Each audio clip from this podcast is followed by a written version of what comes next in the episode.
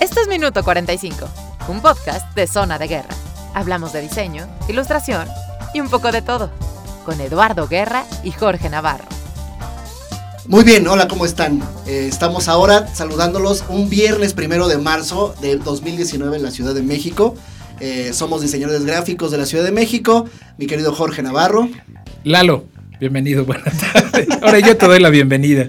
¿Cómo te ha ido, George? Esta fue una semana Estoy agobiado por el sol. Lo odio. Qué rico está el sol, ¿va? Como siempre sí, qué rico. Sí, como no. Padrísimo. La, la pausa, ¿no? De, de este, siempre les hago el cue, ¿no? De está el rico el calorcito y ellas contestan sabroso. En un tono sarcástico de que los tres odiamos el calor. Este, y a su mamá más o menos este, se queda a gusto con él. No, las mujeres son felices en el sol, la mayoría. No, mi mamá, mi mamá y mi hermana están locas. Mi mamá y mi hermana podrían vivir en el sol. Pero este, hoy me aturde, me cae gordo, me está dando de frente. me estoy cosiendo un poco aquí adentro. Pero muy feliz aquí de estar de nuevo en este minuto 45, donde hablamos de diseño gráfico, ilustración y todo lo que tenga que ver. Y un poco de todo. Con la comunicación visual. Y muy contento de tener con nosotros a una entrañable amiga y gran diseñadora de la Ciudad de México, de la cual encontré. Bueno, vive en la Ciudad de México, pero creo que no es ¿Eres capitalina? Sí, sí, sí, soy de acá. Lo que pasa es que mucho tiempo viví en Puebla. Ah, ok. Sí, sí, ya me, regresé a mis sistemas. Digo, es que yo iba a decir que Puebla es territorio de Lascarro, pero... Un poco. ¿eh? Ah, eso sí. Poco, Selena Lascarro a, quien doy la bienvenida. Muchas gracias, Lali. Me, encanta Muchas gracias, George. verte por acá, además después de que hace como unos cinco años que no te veo, más o menos. Sí, pues desde que éramos vecinos. Además, porque sí fuimos vecinos algún tiempo, es verdad. Fuimos compañeros en, en TV Azteca y después coincidió que nos mudamos a una unidad habitacional gigantesca y vivíamos a dos edificios. Exacto, maravilloso verte. Muy bien, George, tu semana breve, ¿qué tal ha resultado? A mí no me ha ido nada bien y ahora lo comentaré. ¿A ti? pues yo creo que podemos compartir el sentimiento porque no han sido buenas noticias, pero bueno, pues hay que mantenerse en, parte de, ¿no? Lucha y en la marcha y pues hay que seguirle pa'lante. Normalmente hay, hay altas y bajas. Digo, afortunadamente nadie muere por eso. No es que nos falte trabajo. y eventualmente nos vamos a morir. De repente nos queremos dar este, algún gustito y ese gustito, bueno, se ve truncado. Ni modo. Antes de, de platicar de nuestras desventuras, quería hacer dos cosas. Una, mandarle un saludo a Betty González, mamá de Fernando Camargo, que nos acompañó durante el programa pasado. Con Betty trabajé también en Mods Comunicación. Fernando lo estuvo platicando estuvo platicando pues de lo que estuvo Betty involucrada también en aquel proyecto para los maestros y me mandó saludos porque escuchó el programa de Fernando, pues Fernando es su hijo, entonces este, pues seguramente lo disfrutó mucho, disfrutó mucho la conversación con Fer, que también pues fue bastante enriquecedor escuchar como toda su trayectoria, ¿no? Te mandó saludos. Pues me sí, lo escuchó. Sí, tan que fue que me mandó saludos como todo, todo nos une, este, mi George. O sea, los, terrenos siempre han coincidido, ¿no? Que si TV Azteca, que si la WIC, que si la Ciudad de México, que si el diseño gráfico. Entonces, este, son terrenos que me encanta pisar. Y quería platicar de lo que estuvimos hablando, solo para cerrar el tema de hace ocho días, que estuvimos hablando del diseño de la bandera de México. Estuvimos como a tientas o como a ciegas platicando del diseño del escudo nacional. E incluso eh, Fer tocó el tema de que si habrá sido o no habrá sido verdadero que se vio el, la escena, ¿no? la escena del, águila y el... Sí, sí, sí. es que te quedaste calladito. Ah, es que pensé que ibas a decir algo. No, no, no. El águila devorando a la serpiente, ¿no?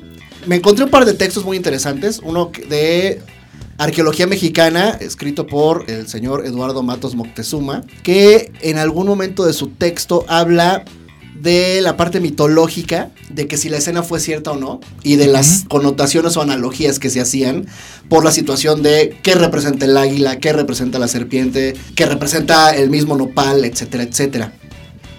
Dice así, cito a, este señor, la figura del águila parada sobre el tunal guarda un significado importante para el mexica.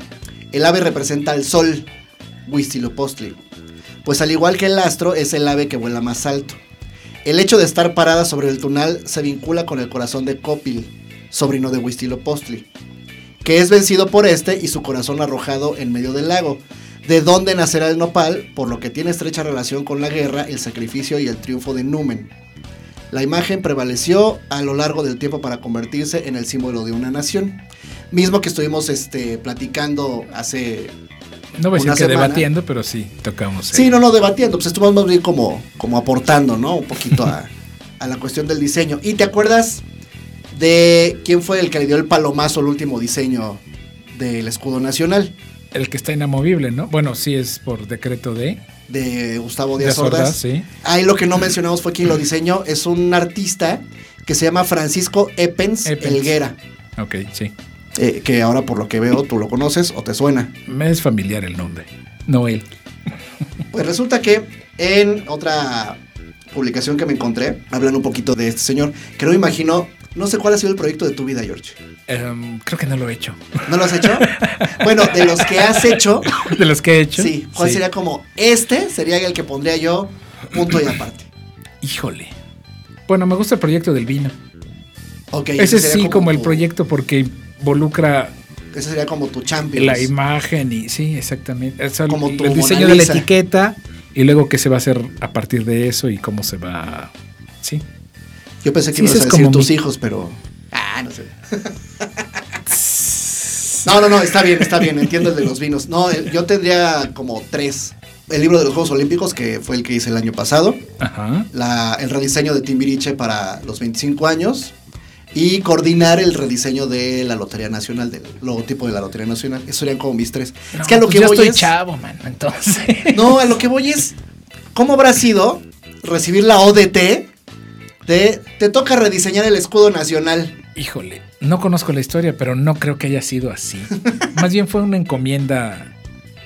Yo tengo el amigo o alguien que conoces y que te recomienda.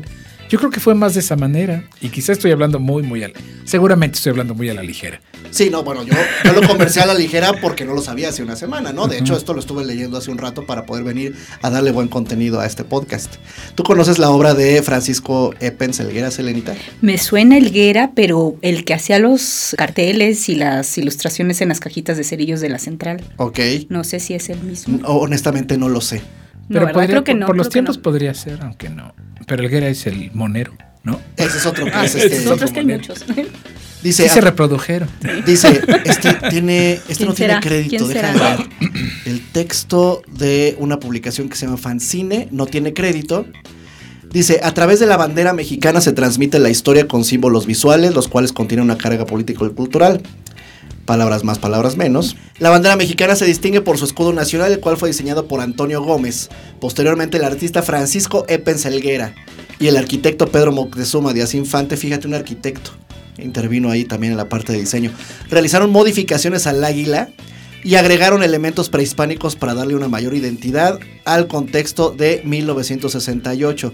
No entiendo ahí si haya tenido que ver con los Juegos Olímpicos o por qué se refiere al contexto de 1968. Me encanta porque Selenita está pidiendo coaching allá afuera.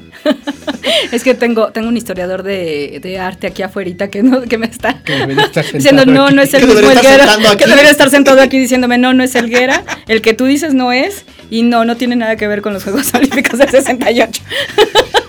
Dice, más de un año fue necesario para que Francisco Epens tuviera lista la propuesta del actual escudo nacional. O sea, que el O sea, deadline estará, era bast- estará listo cuando tenga que estar listo. Está el holga- deadline holgado. bastante holgado, Sí, sí. ¿no? Sí. Digamos.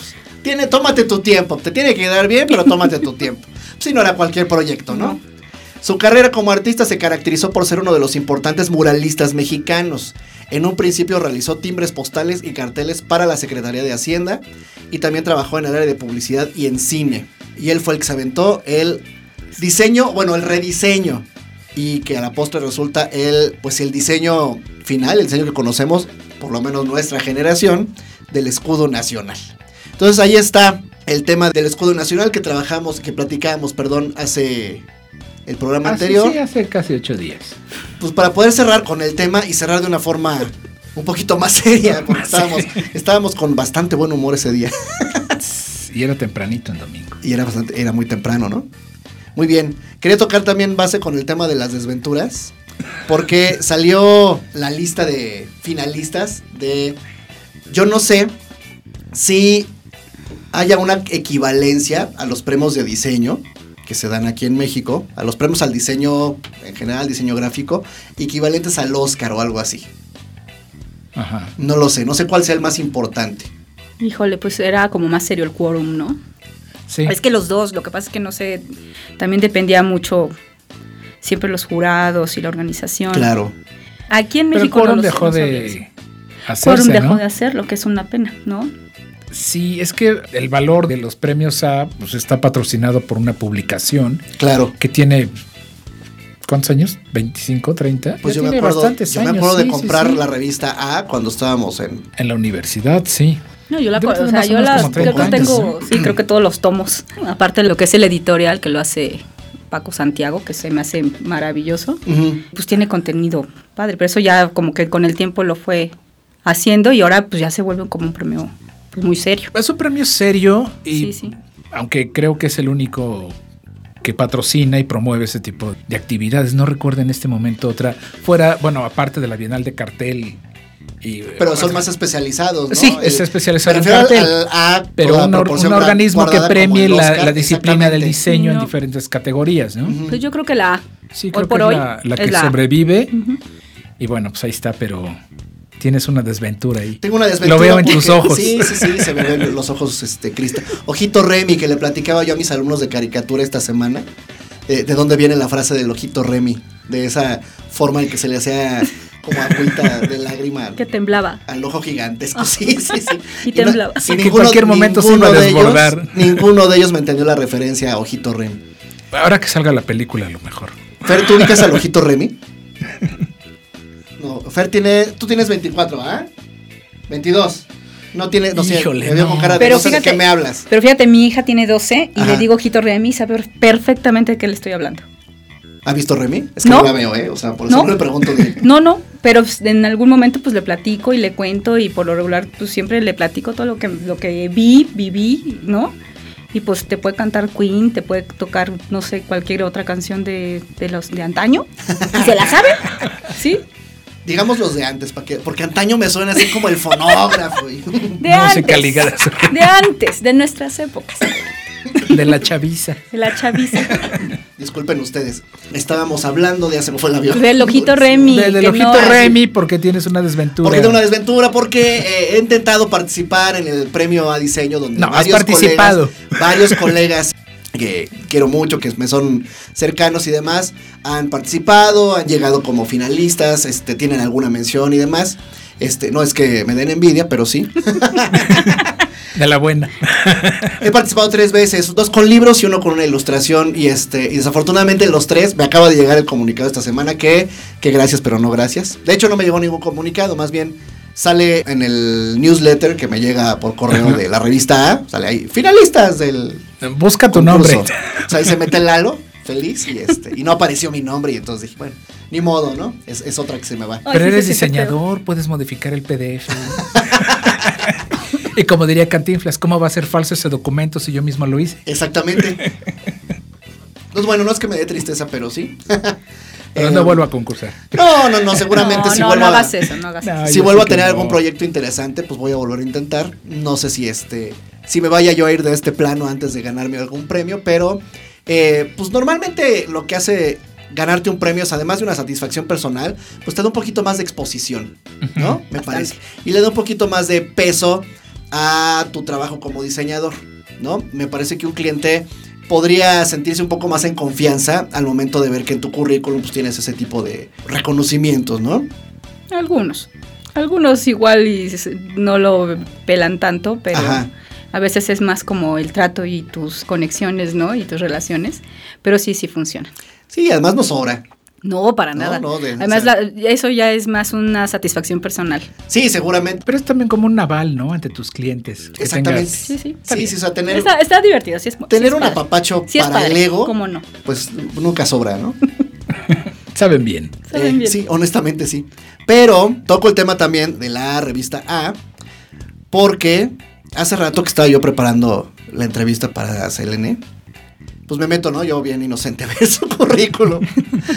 su currículum, ya no puedo hablar de páginas, porque pues, el formato está aquí en, en su fanpage de, de Facebook, ¿no? Pero sí me llevó varias pasadas con el scroll bar hacia abajo para Ajá. Dije, tiene Pero- demasiado contenido, ¿no? Está chiquito. Porque dije, bueno, pues igual le hago una reseñita para empezar a presentar a Selena y de repente, ¡ay, hijos! ¿No? Entonces, dentro de las cosas que me encontré, que sí recuerdo porque participamos el mismo año, perdimos el mismo año y eso me da algo de, Sí, sí. de confianza. De solidaridad. Nada más que ella ganó al año siguiente. Eh, Dijo, pues, ¿cómo Eres- que no? Ahora va la mía otra vez. eres ganadora del premio A en dos ocasiones, ¿no? Sí, dos ocasiones. Finalista en otras. Pero la verdad es que, híjole, soy malísima para las fechas y lo tienes ahí. Déjame encontrar porque la letra es pequeña. 2004, primer lugar en A diseño con la imagen corporativa de la tiendita de muebles de autor esencial. Sí, esa estuvo muy padre. Finalista en el Premio Internacional a Diseño, categoría Catálogo de Arte, Libro de Arte e Imagen Corporativa. Así es, correcto. Primer lugar en el Premio A Diseño en la categoría Catálogo de Arte en el 2003. Menciones plata y bronce en el Premio Internacional. Ese es de Quorum, que me decías hace rato que no estaba, ¿no? Que ya no. Sí, ya no lo han hecho. Y también veo varios Promax, que son los Promax, eso puedes platicarnos tú.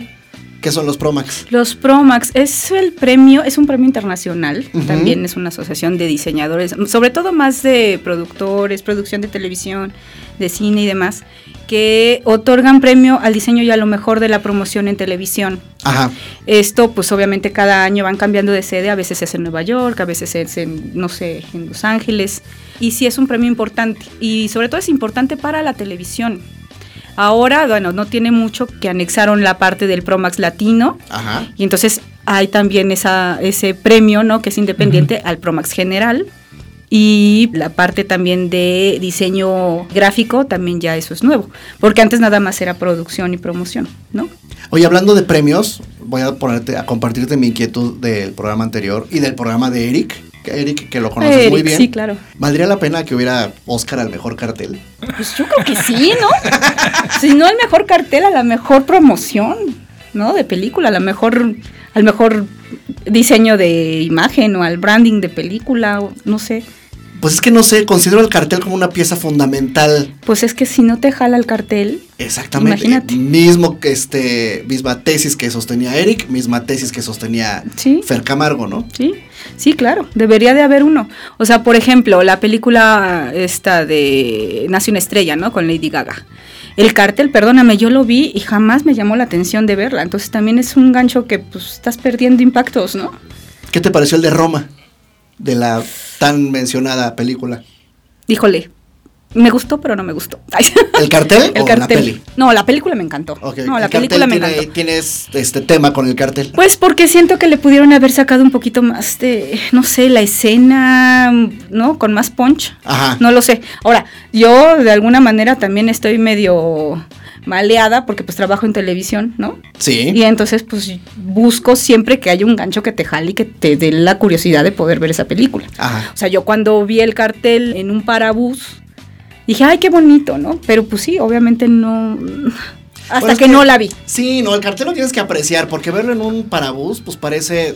O sea, si lo ves pasando a una gran velocidad, puede parecer un montón de ropa sucia. Algo te tiene que jalar. Amontonada, Sí. ¿no? Pues Ahora- todos amontonados. O sea, es difícil apreciarlo así. Ahora, la fotografía es hermosa. Sí. La fotografía es divina. La palabra se lee perfecto. Pero si no te jala qué es, Fíjate que yo te- con lo único que tengo tema con Roma es con, con la fuente con la fuente tipográfica. muy delgada. O no muy- que sea muy delgada. Yo veo que los rasgos que, que tiene la fuente, no sé si busca tener algo de, de referencia a una fuente tipográfica usada en la columna Roma en aquellos años. Yo creo que sí. sí, es por ahí el asunto, Yo creo ¿no? que sí, sí, la Sí, tipografía es completamente art deco. Pero O sea, sí. se ve muy extraña La- la versalita, ¿no? Sí, pues mira, O sea, no sé si la fuente tiene una versalita y está como. estaría, hecha. estaría padre, estaría increíble eh, saber el racional de ese cartel. Estaría increíble verlo. Sí, claro. O sea, el que hizo el diseño, que la verdad es que no. No, no tengo idea. No tengo idea quién hizo la imagen. Si Este, apenas hoy me enteré de quién hizo el escudo fíjate. nacional. Ándale. estaría increíble saber quién hizo toda esa promoción. Sí, claro. Pero sí, bueno, por lo pronto digo, la película me encantó, obviamente. Y la imagen después de la película la entendí, Ajá. me gusta. Pero como entrada, como teaser, siento que sí, le falta un poquito de ponche. Muy bien. Pues Elenita, ¿te gusta que te digan Selenita? Yo te digo creo que de toda la vida te he dicho Selenita. Tú me has dicho Selenita, George me dice Celet, mm, eh, tengo varios que me dicen Selenauta, Seleniux, Cele, no, pues como sea, la verdad es que me encanta como Tienes derecho de con antigüedad. cariño, tienes derecho, exacto, es Selenita para los cuates. Te encuentro después de unos cinco años que no te veo. Más o este, menos. más o menos nos escribimos. Benditas redes sociales. Sí, gracias Que nos han reunido a, a- a muchas personas. Pero te conozco desde 1999. ¿no? Sí. Recordemos, recordemos. Año en el amigos- que me casé. Recordemos, amigos, que nos escuchan que este podcast es de un par de cuarentones hablando de diseño. Entonces estamos hablando. Los cuarentones nosotros. Sí, es así. sí, porque ya yo estoy, al- No, yo ya estoy a, a un año del quinto piso. No, No, Sí, ¿en serio? claro. Órale. Sí, sí. No, Tengo 49, sí. No. Sí, sí, sí. Y en febrero del próximo año cumplo 50. Sí, Se Ah, bueno. tardaron, se tardaron en invitarme. Ok, ok, ok. No, no, no. Estamos en. Va- vamos en orden. Ok, está perfecto. Este, a lo que iba es que pues, estábamos muy jovencitos cuando nos conocimos, ¿no? Estamos hablando, yo tenía 25 años, más o menos me acababa de casar, era mi tercer trabajo, estaba yo entrando a TV Azteca, empecé a conocer a todo el círculo de amigos que conocí en un momento post, post mi boda. Que ahorita, con el paso de los años, digo, pues creo que ellos tendrían que haber estado ahí en ese momento de mi vida porque, porque 20 años después, pues siguen siendo parte de mi familia, ¿no? Sí. parte de, de mi familia que tengo a dos muy grandes amigos enfrente. Siempre hago como ese, ese momento de... Me acuerdo perfecto el día que te conocí. Me ha salido prácticamente con todos, ¿no? Em, Bueno, yo cuando conocí a Selene, yo el primero que conocí fue a Jorge porque Jorge me entrevistó y me quedé como compañero de Jorge en una oficina que estaba un poquito aparte del área grande de diseño.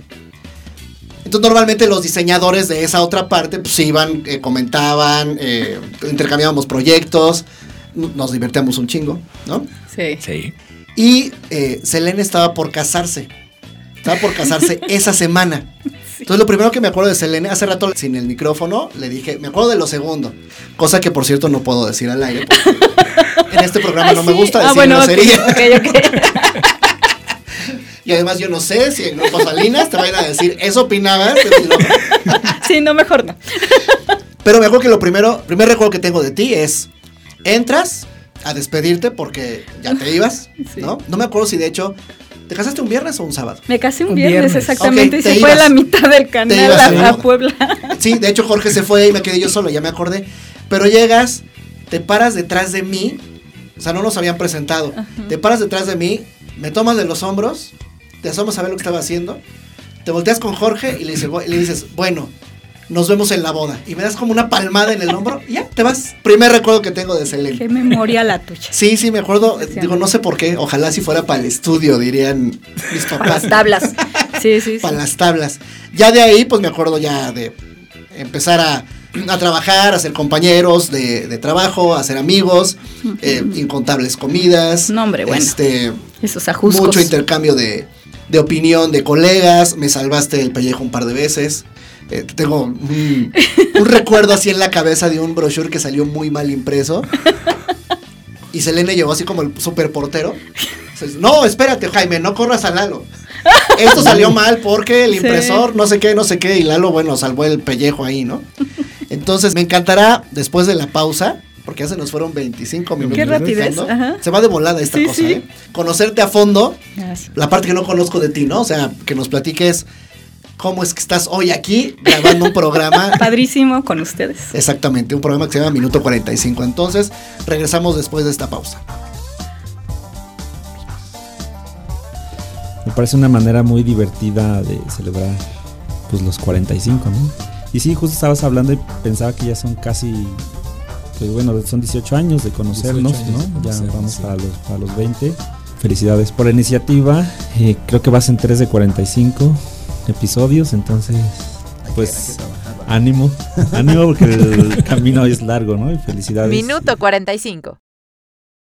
Estamos de vuelta en este Minuto 45, donde tenemos como invitada a Selene Lascarro, Selene Quirós. Selenita, Seleniux, Seleniux. Sele todo. Selenauta. Que antes que nada, quiero agradecer al señor José Lascarro Toquero, padre de esta pequeña, porque yo no sé si eres heredera del talento de tu papá o lo fuiste cosechando de una forma independiente. Pues sucede cuando híjole. creces en el medio. Pues sí. Así lo veo. Y yo imagino, y creo, estoy seguro, que pasa lo mismo con tu hija y con Exacto. tu esposo, con Pipos. Sí, sí, sí, sí. Perdón por la familiaridad, pero sí. No, pues Sí. también lo conocemos pero sí, mucho. exactamente. Bueno, imagínate, yo crecí, bueno, toda mi vida nací en, en cuna de artistas, ¿no?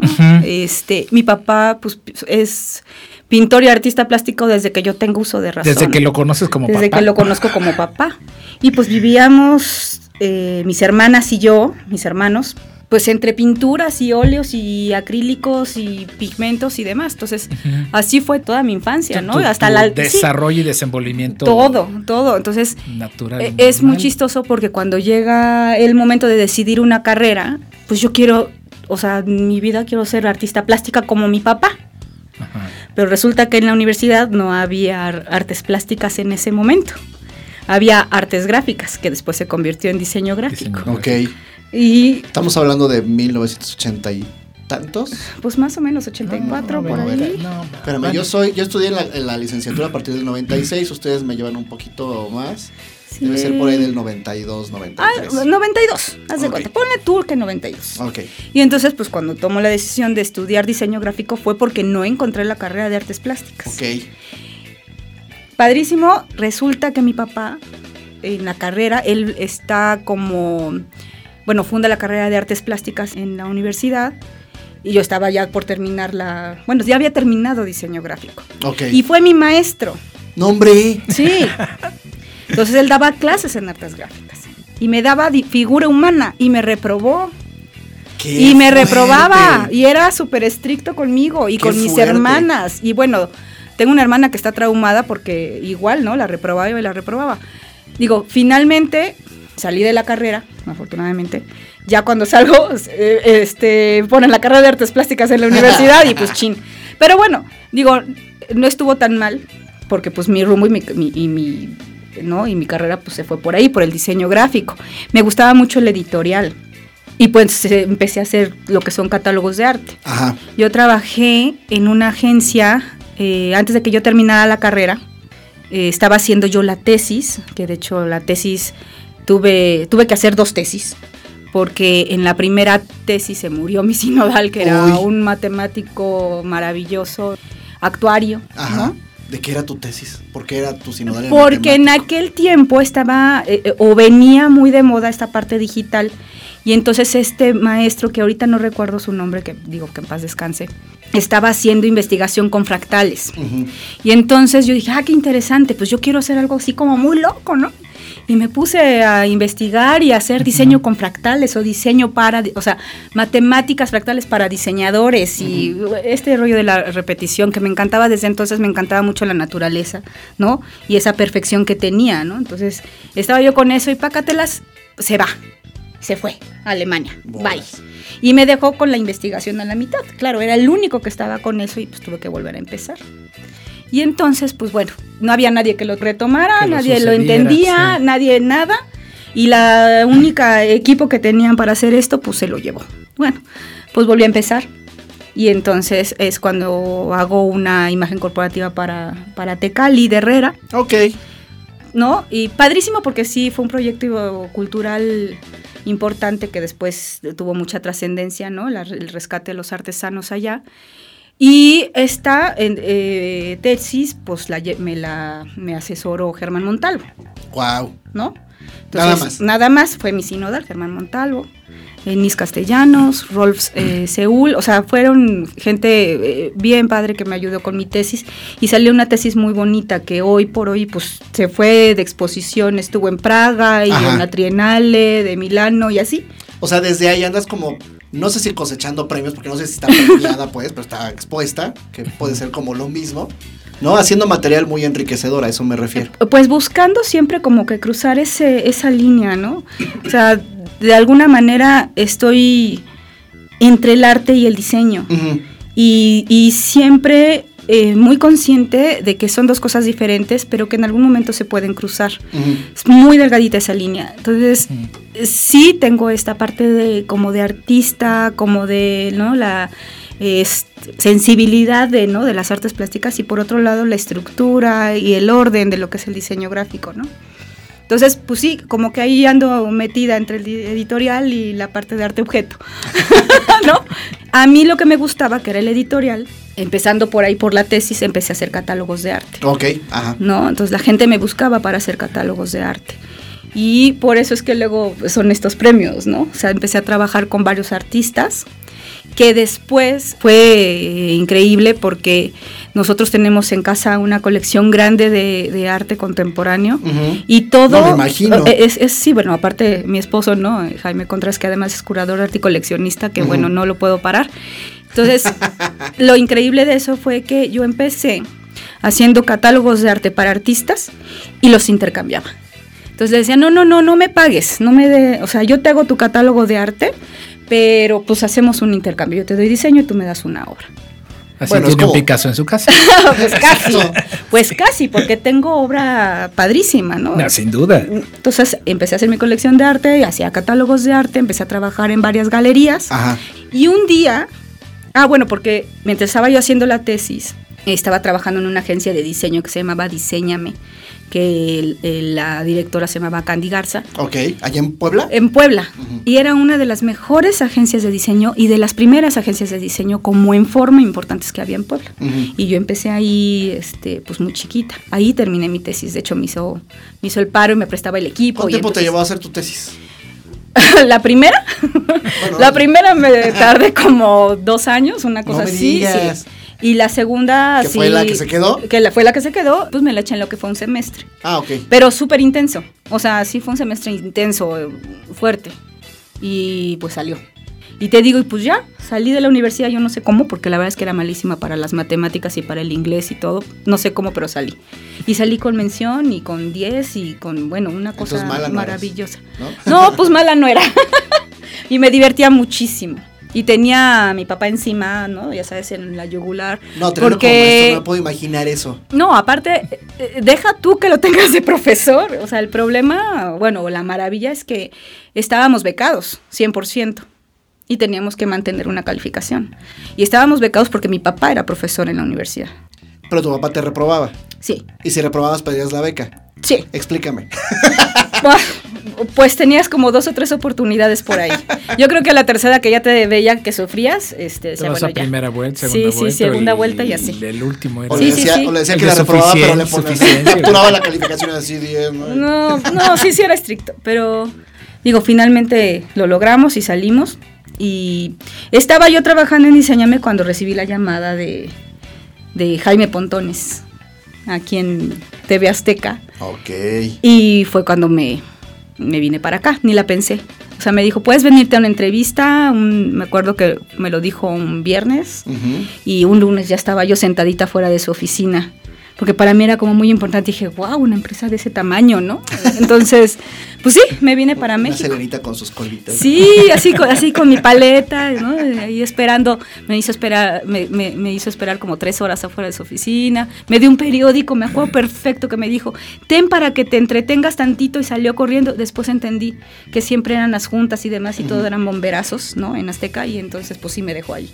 Pero bueno, finalmente entré porque como hacía yo los catálogos de arte y de y todos estos editoriales, pues en aquel tiempo las presentaciones en las juntas de comité se hacían en unas carpetas y ahí es donde se Ya. presentaban los programas y los proyectos, Ya. ¿no? Entonces, pues yo hacía todo el editorial de la sinopsis, de los guiones, obviamente también la- un poquito la propuesta de imagen y hacíamos, bueno, yo con mis manitas, imprimía, ¿no? Y hacía a veces hasta 16 carpetitas y a las 2, 3 Yo de la te mañana, recuerdo, ¿te acuerdas? recuerdo, a las sí. 2, 3 de la mañana, pues engargolaba las carpetas porque al otro día la junta era a las 9, ¿no? Con, con mi jefe, ¿no? El director del canal.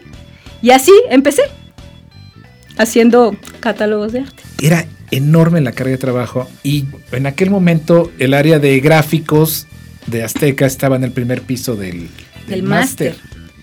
Y en la oficina que compartíamos, Lalo y yo, estaba en el, En el mezanín. en el dos y medio, en el mezanín del segundo piso. Entonces bajaba ocasionalmente y yo veía a Selene siempre Sí. imprimiendo, cortando, este, engargolando y armando paquetes.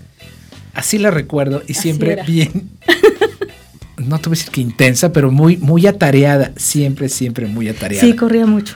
Corrías mucho. Entonces, vamos a brincar un poco y haces tu labor de diseño. Sí. Editorial, imagen, y luego brincas a la parte de galerista. Tienes una, bueno, tienen una galería, este, tienda bueno, que es, eh, teníamos, teníamos es como una un colectivo, galería. ¿no? Es una ¿O qué es? es? un equipo de trabajo que hacemos trabajo. gestión cultural y artística. Obviamente es un equipo multidisciplinario que está conformado con eh, mi marido, que es curador de arte, Sí. mi socia Ruth Galvez, que es dealer ¿no? de arte también, Silvino López Tobar, que es eh, diseñador industrial, y yo que soy diseñadora gráfica. Ok. Entonces, de repente un día nos juntamos y decidimos abrir un showroom para el diseño, ¿no? Eh, eh, mucho es diseño que hace el crossover, ¿no? Entre el arte, la arquitectura, el diseño. Y nos estaba yendo muy bien, bueno, nos está yendo muy bien porque empezamos con eso y terminamos siendo gestión cultural. Entonces, bueno, pues obviamente son proyectos que hoy por hoy eh, son eh, colaboraciones entre empresas que tienen, por ejemplo, eh, tapetes o, o cerámica y eso, y los vinculamos o los juntamos con artesanos. Entonces se hace el diseño gráfico, digo, industrial, perdón, se hace la invitación a, a diseñadores y arquitectos y ayudamos y también trabajamos con artesanos, ¿no? O sea, del onix, de la talavera, del textil, eh, digo, eh, de la obsidiana, ¿no? O sea, dependiendo de, obviamente, la gente que esté interesada en trabajar con este tipo de proyectos.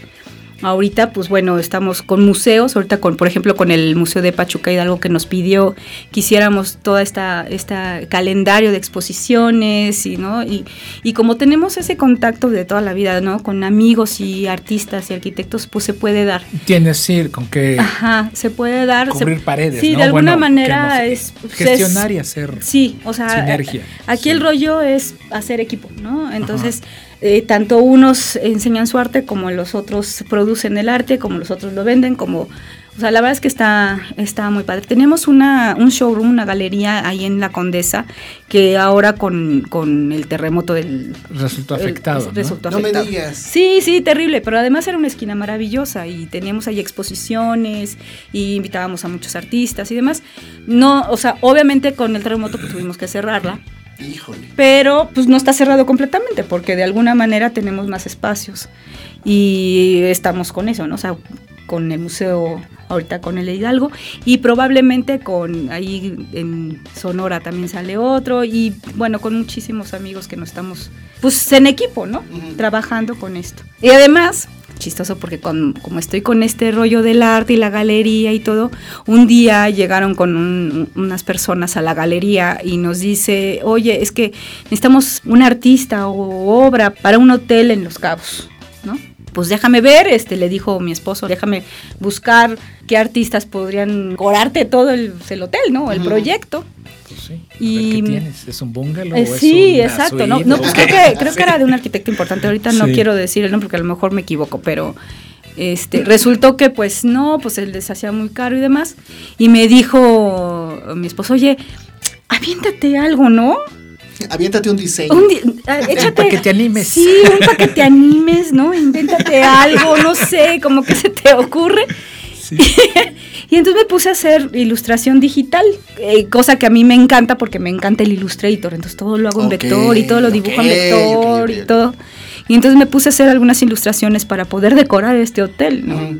Y resulta que pues el proyecto se cae, no pasa nada y teníamos una feria porque nosotros poníamos stand o ponemos, bueno, cuando se puede, en Sonamaco y en este en el Art for Able y así, ¿no? Entonces venía una feria y me dice, "Oye, pues, pues, los metemos, ya los hiciste." Ya están. Ya están hechos, Ahora, este, los metemos. perdón, ¿cómo se llama la técnica? Sé cómo se escribe, pero no sé cómo se pronuncia. Gliqué. Gliqué.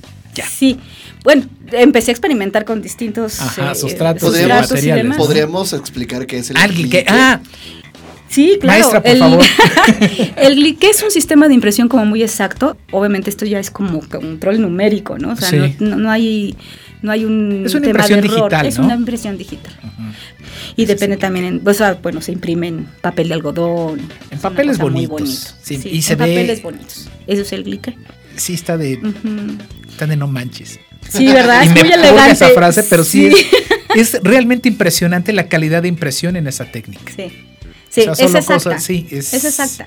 Por lo mismo es tan complicado, porque cualquier error se nota.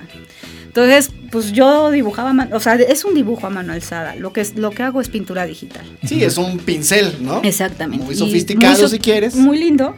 Ajá. Pero es este un pincel. Y fíjate, yo empecé haciendo el glique precisamente por eso. Lo vamos y lo presentamos en la feria, se puso y fue lo más vendido de toda la feria. No, todo el mundo iba a llegar y decía, es que qué padre está y todo. Entonces a mí me gustó muchísimo eso y mi marido dijo, no, pues ya síguele. pues ya le te seguí. 500. Ya le seguí. Sí. No, pues obviamente empecé a experimentar, ¿no? Entonces ya experimentaba yo en el glique y me, me- no, me desespero, ahora quiero ver otras cosas. Y entonces empecé a ver el papel fotográfico, empecé a ver el aluminio, empecé a ver el textil, los tapetes, o sea, por todos lados para ver cómo, ¿no? Los diferentes sustratos y se veía padrísimo el resultado. Entonces, pues después ya me invitaron a una exposición. Y, Ok, ok. Y ya de y te ahí seguiste, me seguí, sí. ¿No? Y ahora Sí, ya hace sí. otras series de esta misma técnica, ¿no? Ya hago, sí. Sí, ya. No, ya de repente también me aviento Sí, mis sí soy seguidor de Selena. Ay, mencionarle, conozco Y es, su... ha sido muy divertido. Y te digo, es esa como que pequeña línea, ¿no? De repente me dicen, no, no, es que esto es para decorar. Ah, o sea, sí tengo que tener muy claro una cosa que es para decoración y una cosa que es completamente libre y artística. Entonces, pero es divertido. ¿Cómo administras tu tiempo? Con esa carga de trabajo Exactamente, brutal. entre manejar eh, la, la cuestión artística y este, la parte pues, comercial de tele, ¿no? Pues ahora ser Bueno, directora tienes- de un departamento, o por lo menos el, el currículum dice gerente, ¿no? Sí, soy gerente del de, eh, el área de diseño gráfico corporativo. Ajá. Eh, de alguna manera yo veo todo, todo, todo lo que no aparece en canales. Ok. Todo lo que no sale en televisión. Entonces, pues obviamente es branding, unidades de negocios, logotipos, la papelería, este, Comunicación, activaciones, bueno, eh, la comunicación eh, interna, interna, sí. que es súper importante ¿no? en una empresa de ese tamaño. Este, y pues proyectos que van saliendo eh, especiales, ¿no? O sea, mucho trabajamos con Fundación Azteca, mucho trabajamos con Ciudad de las Ideas, este, con Caminos de la Libertad, eh, que son programas y son, son proyectos que no están en un canal o que no salen al aire Sí, como no, tal, no ¿no? son tan Entonces, masivos o públicos, ¿no? En, en sus inicios, pues hacíamos todo. Todo, todo, todo. Ahora ya las unidades de negocio tienen cada quien su equipo de trabajo. Entonces, sí, de repente hay proyectos como muy específicos en los que sí metemos mano, damos línea y luego ya se les da sus diferentes unidades de negocio, ¿no? Unidades de negocio, estoy hablando de Total Play, Banco Azteca. Sí, sí, sí, de este, cada- la- de, todas las, de todo lo que hay en Grupo Salinas. De- exactamente, como de cada marca, ¿no? Entre comillas. Siempre Sí, hago sí. entre comillas, como si vieran el Como si te vieran, pero sí te, pero yo te entendí. Sí, y bueno, antes pues estábamos solas, ahorita ya formamos un equipo bonito. Tengo un equipo de diseñadores que es una maravilla, que me hacen un paro. O sea, de verdad, eh, eh, como te decía, ¿no? De Ivoncita, que empezó siendo asistente de, Saludos, Ivonne. Ojalá de estés Jaime. Pontones, le voy a, sí, la voy a decir. ¿Y terminó, no, ya ahora la tengo como diseñadora, ahorita junior, pero anima. Y hace After Effects que te decía, ¿no? Y me ayuda mucho con las pantallas de, de la comunicación interna. Y bueno, es un es una Un máquina, es un estuche de monerías. Y así tengo a, a varios compañeros que me encantan, a Iraida, que le mando un saludo que es increíble, a Clau Quiroz, que la conocen, que la ¿no? De, muy de bien, hace mucho tiempo también. De hecho, Clau Quiroz estuvo en la WIC. Exacto. Todo no, nos conecta. Todos los conecta. Clau Quiroz, me acu- sí, se acuerda perfecto de ti, de Quique, de todos ellos. Y este, y Julio César, que fue un training maravilloso que ahora ya es un máster, ¿no? Entonces tengo un equipo que me avala. Y claro, entonces yo veo, voy a las juntas, me fleto todo eso, y este, y ellos me apoyan, y pues puedo tener un tiempito para hacer mis cosas después de las 8 de la noche. ¿no? Entonces después de las 8 de la noche, en fin de semana, pues me Y dedico fin a- de al semana arte también, y al- sí. sí. Pero es divertido, es muy divertido y me encanta. O sea, me gusta estar todo el tiempo ocupado. Sí, no, desde luego uno tiene lo, que, lo hemos visto los últimos. Sí. uno tiene que Siempre. disfrutar su trabajo. Sí, claro. para poder increíble. mantener un ritmo de, de productividad como el que has mantenido desde hace cuántos años. Pues mira, en Azteca, sí. en Azteca voy para los 22 años. Y sí, pues feliz de la vida. Porque además he tenido muy buenos jefes.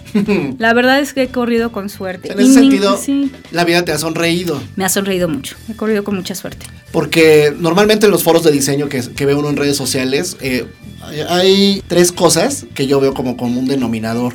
La rotación de personal, Mucho. sí. ¿no? Eh, la frustración por los... Y lo, lo que sería lo contrario a la rotación de personal, las ganas de escapar de un corporativo. Exacto. Cosa que tú has sobrevivido a todas ellas, sí, ¿no? y a muchos cambios. Porque al final del día, Jorge y yo, pues formamos parte de los que se fueron, Sí. ¿no? Y nos fuimos de Azteca hace, pues ya mucho tiempo. Y ambos hemos pertenecido a otros corporativos y nos sentimos más a gusto eh, trabajando por fuera, ¿no? Ya sea como consultor gráfico, como diseñador, etcétera, etcétera, ¿no? Tú te has mantenido durante tantos años, ¿no? Sí, fíjate que, te digo, sí he corrido con suerte. Creo que he sido una persona muy afortunada y muy apapachada. Tuve jefes maravillosos todavía. Este, digo, pues agradecer de, de inicio, pues primero a Ricardo, ¿no? Y luego a Mario San Román, y luego a Jaime Pontones, y luego a Adriana de la Puente, y ahora a Adrián Ortega. La verdad, Nacho Suárez, ¿no? Que han sido como mis jefes y además maestros, ¿no? Y la otra es que la frustración, si te soy sincera, por eso la manejo también, porque es lo que hago fuera de Azteca. Ok. Entonces, todos los diseños que hago por fuera, toda la obra que hago por fuera, ese es un poquito Ese como es mi catarsis. es- sí, es mi catarsis y es el equilibrio. O sea, sabes que tienes un trabajo, pero por otro lado te puedes como explayar, ¿no? Ajá. Esa, ahí es donde he manejado la frustración. Pero independientemente de eso, ningún día ha sido igual. Es lo que te comentaba, ¿no? Ese, por ejemplo, hoy estoy aquí, Ningún día. ¿Llevas cuántos dices?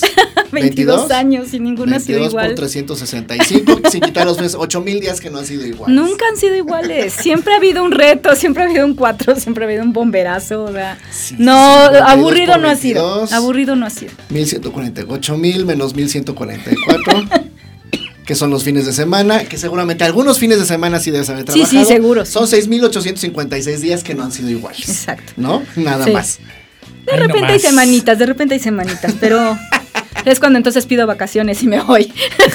Oye, y de la televisión, ¿cuál ha sido de los proyectos que recuerdas con más cariño? Del- Evidentemente que hayas participado, que hayas Sí, encabezado. claro. ¿no? Pues yo creo que Drenaje Profundo es uno de los que más me... Como programa de televisión, como, serie, televisión, creo sí. que Drenaje Profundo es de los que más me ha gustado. Las Olimpiadas, ¿no? Este, esos proyectos que son como muy integrales. Sí, sí, me tocó Este, llevar un los par. mundiales, Me ¿no? tocó llevar un par hace, pues, cuando estaba yo con George. Sí, pues es- digo, tú lo De hecho, ves- hice mi, mi tesis de licenciatura fue De del, las- del Mundial de Corea y Japón. Ah, fíjate. Bueno, a mí me tocó ya como participar, fue en el de Londres y el de Brasil, el Mundial de Brasil. El Carioca, ¿no? El este Carioca, ajá, ahí me, eh, y que además, imagínate para mí el honor de, de- de trabajar con Felipe Fernández del Paso, que, que es un gran creativo y un gran artista, entonces sentarte con él y que te diga, quiero algo así, no sé qué, bien loco, y que te baile en la mesa, y pues poder aterrizarlo, la verdad es que es bien padre. Y lo de Londres igual pasó lo mismo, ¿no? Y en las anteriores, que siempre ha sido como un equipo multidisciplinario, hemos trabajado muchos mundiales y muchas olimpiadas, pero así de lleno yo creo que esos dos. La serie de drenaje profundo fue un proyecto que llegó después de ya no hacer nada para canales, entonces también estuvo estuvo padre y eso lo trabajamos con, con Mateo Lafontaine, que también es un, un director creativo excelente. Y este, y sí, pues esos son de mis proyectos padres. Pues están todo la- todos los proyectos de Fundación Azteca, ¿no? La Selva Lacandona, Movimiento Azteca, Juguetón, eh, Vive sin drogas. O sea, es que son un montón de proyectos. Pues digo, O sea, 22 fíjate, años digo, ¿no? seguramente. O Por sea, esos 6800 días no. no son, No todos son son balde, diferentes sí. y siempre estás en un lugar distinto, ¿no? Y de repente pues ya te vas a hacer shooting para noticias y de repente ya te vas a hacer, digo, no me ha tocado, pero sé que en una de esas me va a tocar ir a la selva lacandona, ¿no? A hacer shooting también, no sé. Qué coraje. Qué coraje, ¿verdad? Pero está bien padre, es increíble todo eso, sí. Normalmente hago esta pausa ya cuando casi estamos por el, por llegar a, al- bueno, ya pasamos el minuto 45. Me decías que has escuchado alguno que otro de estos programas, que yo no sé si, si acabas de entender el concepto del minuto 45. Tú eres futbolera, ¿no? No mucho, pero le entiendo. ¿Le entiendes? ¿Le entiendes que es un juego de dos tiempos? Sí, sí, sí, ¿No? el- hay un medio tiempo, exacto. Cada tiempo dura 45 minutos. Sí. El pretexto del programa es mi cumpleaños, el haber llegado a los 45, ¿no? Sí. Y el hacer una reflexión, como diría, como diría mi esposa cuando hace sus, no, sus exámenes profesionales, siempre empieza, te invito a hacer una reflexión. es hacer una reflexión eh, sobre lo que ya vivimos y sobre lo que viene, porque en el entendido de que una persona no, no llega normalmente a los 100 años. Llegar a los 90 es un poco más común, Complicado. entre comillas, pero un poco más común, ¿no?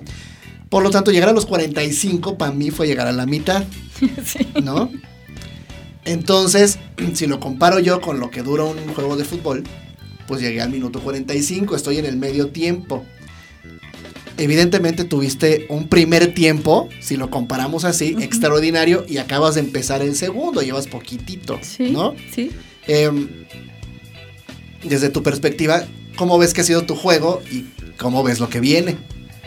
Híjole, mira, yo sí creo que ahorita estoy pasando ya por o brincando la etapa del aprendizaje y empiezo esta etapa en la que tengo que dejar algo. Ok. ¿No? ¿Algo más? Eh, por lo menos sí, ¿no? O dejarlo a las nuevas generaciones o alguna cosa, no sé. Yo me doy cuenta que podemos empezar con esto, pues apenas, no tiene mucho, unos 3, 4 años. Ok. Y yo llegué a ese medio tiempo en, en- en ese, en ese momento. Y lo que digo es, bueno, que no desperdiciemos el tiempo. O sea, el tiempo que nos queda libre, de verdad, si sí es posible dedicarlo a nosotros. Eso. Eh, yo creo que yo creo que es súper importante no solo quedarte con que tengo este trabajo y ahí me quedo, sino que realmente buscar más allá de lo que estás haciendo, este, llenar esos espacios y esos huecos que no están dentro de la zona de confort y retarte. Y retarte porque el conocimiento pues nunca se va a acabar y además tu tiempo tú no sabes cuándo se va a acabar también. Claro. Entonces, si no te avientas a hacer cosas que no, es, no te creías que podías hacer, Como un podcast. como un podcast, estás perdiendo el tiempo, ¿no? Entonces, dejar que tus nuevas generaciones o la gente que está a tu alrededor puedan aprender de ti, eso, bueno, me queda clarísimo que ahora estoy en ese proceso. Qué padre. Eh, y me encanta. Y por otro lado es no parar. Yo, un gran ejemplo que tengo que de verdad es lo máximo mi papá. Mi papá no para. Mi papá tiene 76 años, 75 años, no me acuerdo. De hecho, cumplió años ayer, 27. Y no para, y no para, y no para. Siempre tiene proyectos nuevos. Entonces yo creo que por ese lado yo creo que es lo que tenemos que hacer. Y además nos los debemos. O sea, llevamos 45 años trabajando. Yo creo que estos que restan o estos que siguen, Ajá. pues tienes que hacerlo, pero ya como más contento, más relajado, ya lo sabes hacer. claro. ¿No? Ya lo sabes hacer, entonces es momento de disfrutarlo. O sea, para mí la reflexión es disfrutar lo que estás haciendo y lo que viene. Y aventarte, ¿no? Aventarte a lo desconocido. Yo creo que puedes hacerlo. O sea, estás, estás en tu derecho de aventarte a lo desconocido. En una profesión que es tan castigada. Sí. Digo, te lo pregunto para que me des tu opinión. en una profesión que es tan castigada como la, la que escogimos los tres, Sí. ¿es posible vivir bien del diseño gráfico? Ay, claro, yo creo que sí. No, yo creo que sí. Hay demasiadas ramas, hay demasiados lugares. Y el que no tiene trabajo, que se lo invente. Yo creo que sí. Muy bien. posible. Mi George, algo que quieras agregar. Me quedo gratamente resorprendido. Porque bueno, digo, la Selene que conocí en 1997 tiene una madurez digna de lienzo. Sí, está padre. Entonces, pues yo más bien suscribo y apoyo su reflexión porque Ajá. está padre y tiene completamente certeza en las palabras que sí está Ay, qué padre. lindo, George. Gracias. Sí, sí está padre. Creo que ha sido el momento más reflexivo del, de la serie de podcast hechos sobre la madurez que implica pues hacerse viejo, 45 Estar parados años de desde carrera. Este, desde este lugar, ¿no? Desde y bueno, pues, pues, ¿qué has hecho y qué viene después? Claro. No la típica de ¿y cómo te ves en cinco años? No, ¿Y cómo? no. No, ya no. No, ya lo tienes que tener como muy planchado. ya no tienes tiempo. Exactamente. sí, no entonces, tienes tiempo. No, pero Sí siempre, está- pero siempre con ese rollo de aventurarte, ¿no? O sea, Sí. nunca perder como esa, un poco como la sorpresa, ¿no? De, de niños, ¿no? O sea, a ver, voy a ver qué hay allá y me voy a meter al bosque a ver qué encuentro. La verdad es que, y hoy por hoy el diseño, hay tantas áreas a donde te puedes meter y donde puedes especializarte y donde puedes abrir caminos, porque además no están cerrados, o sea, puedes abrir muchos caminos, por ejemplo, esto de la- las cooperaciones, ¿no? O sea, con otros diseñadores, con otra gente, con los artesanos y demás. Creo que el aventurarte y el de investigar y hasta proponer tus nuevas eh, nuevos negocios, no sé, un- como el Destroyer, ¿no? Ajá. Pues hay muchos caminos. La cuestión es que lo quieran hacer. Si no lo quieres hacer, pues por mucho que te lo Sí, digo, pongan también enfrente. no solo es el... No, es, es, es un poco la tenacidad y La- perseverancia sí. y el esfuerzo. Yo Sí. creo que por ahí No es todos suficiente con tenemos- solo querer, sino que No, también hay, hay, que, hacerlo. hay que hacerlo. Ahí está. Em, Pues llegamos al final. Desafortunadamente, como todas las veces que me toca decir esta parte al final, llegamos al final de este agradable momento. Me encantó Eh, verlos. esta vez no fue en domingo, esta vez no, no fue terapia dominical, esta vez fue una sesión de viernes. Te quiero dar las gracias como a todos los que han Ay, gracias venido. Estamos en el gracias programa a ustedes. 17. Estamos en Mira. el programa 17. Y como a todo mundo, te doy las gracias por tu tiempo, por haberte dado el, o sea, imaginar a todos mis amigos disponer de un par de horas, unas dos horas y media, lo que tardan en llegar hasta acá. Estamos al sur de la Ciudad de México para dedicar un rato a platicar. No sabes cómo lo atesoro. O sea, No, padrísimo. Y tienen que ser más, ¿eh? llegan invitados y, y, este, me sigo conmoviendo de, de- y me siento afortunado, un número uno, de estar acompañado en esta nave con, con Jorge y dos, de estar siendo anfitriones de, de tan eh, grandes profesionales y tan buenos amigos. Entonces te doy las gracias. Muchas gracias a ti, Lalito, Y y, a. George. Muchísimas gracias. Muy bien. Pues George, ¿algo que quieras agregar? Ya Preguntarle a. Selene. ¿Redes? ¿Instagram o qué? ¿Dónde vendes? ¿Dónde vendo? Mira, lo vendo, tengo. Ponte al mercado. Este, en Art 321. Así me lo, no- los- lo pueden encontrar en Facebook, en Instagram y en Twitter. Art Ok. 321. Art ¿ok? 321. eh, como Selene Lascarro Design en Facebook y Ajá. como Selene Lascarro en Instagram. en Instagram. sí. Así es. Muy bien. Pues ahí está. Échenle un ojo y van a quedar gratamente impresionados. Muchas gracias. Sí, está padre. Soy fan del Glique. Sí, soy fan. Del clique, ¿verdad? Sí. Muy Muchas bien. gracias. Pues les agradezco mucho haber estado acá. Solo me resta despedir la sesión de hoy y darte las gracias a ti que nos escuchaste. Espero que hayas quedado em, tan contento como yo de haber escuchado eh, pues la vida de una diseñadora gráfica. Me parece que muy completa, muy Multi- profesional, muy multidisciplinaria. multidisciplinaria. Gracias, gracias. Eh, alguien a quien admiro yo desde hace muchos años. Y eh, invitarte a que vuelvas a estar con nosotros el próximo miércoles en una conversación más de diseño gráfico, ilustración y un poco de Con todo. Un poco de todo. En este minuto 45. Muchas gracias y hasta la próxima semana. Gracias, George. Gracias, Lalo. Vámonos. Gracias, Selena. Adiós. Gracias. Y felicidades por sus 45. Vámonos. Esto fue Minuto 45. Gracias por acompañarnos.